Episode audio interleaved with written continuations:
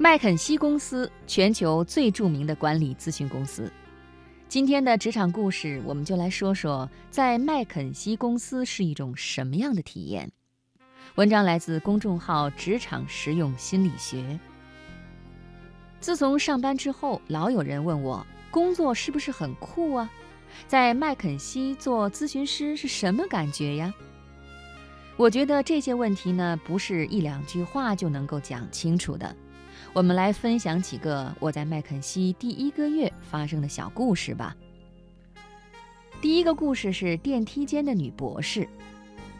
入职第一天，我慌慌忙忙地冲进大楼，心里想着：完了完了，第一天就迟到了。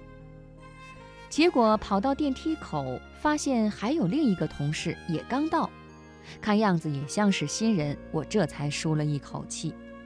我跟他打招呼，惯例询问对方是法学博士还是医学博士。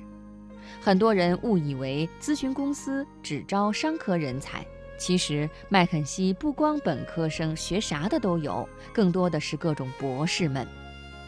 最开始我也不相信麦肯锡居然遍地都是博士。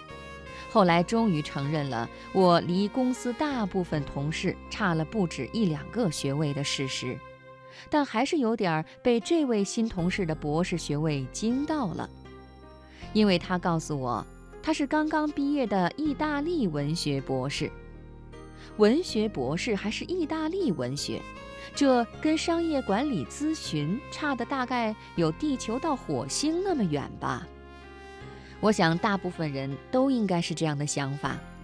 所以，当后来我发现另一个洛杉矶办公室刚入职的姑娘，过去四年本科在宾大读的是古典文学的时候，我就不惊讶了。平时白板上都是我们画的各种图表，然而这天早晨我进办公室的时候，A 姑娘正站在白板前，边说边画。旁边一波同事听得很认真，我就问：“你在画啥呢？”他说：“我在给大家讲波西战争里的马拉松战役，雅典人靠加强两翼兵力的战术打败了波斯人。”再一看他在白板上画的，果然是排兵布阵的战术图。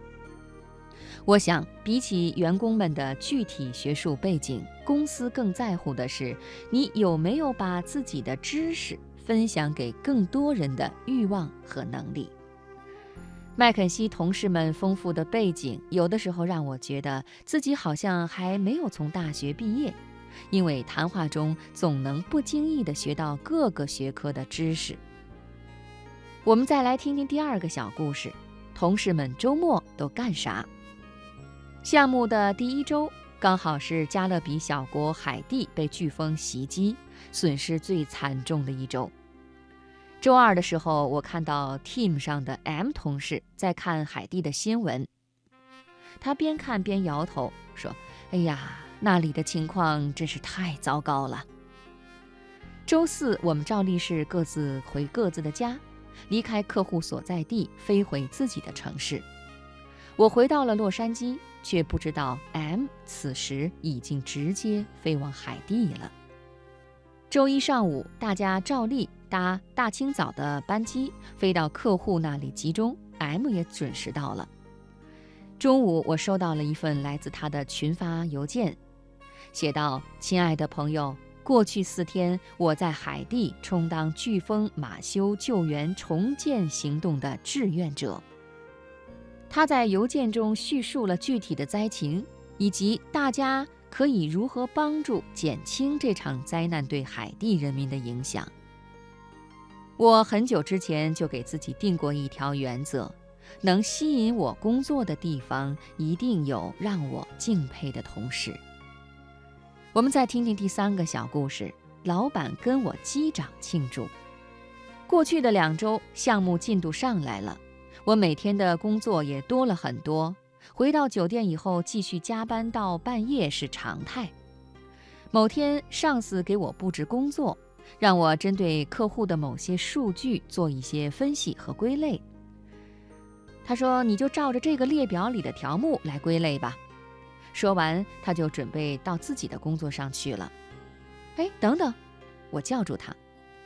但是我觉得不应该这么分类。你看，这几个大项下面的类别都不同，反而是这个列表里的条目更常见，更适合被用来做归类的依据。他愣了愣，思索了几秒，然后举起了手。难不成我说他错了，他想打我吗？没想到他居然是要和我击掌庆祝。他说：“哎呀，你反驳得好，你的思路确实更有道理，能够有理有据地反驳上级，可是在麦肯锡当咨询师的重要一课呀！恭喜你学到了。”这回换成我愣住了，然后我笑了，跟他击掌。第四个故事：离职邮件。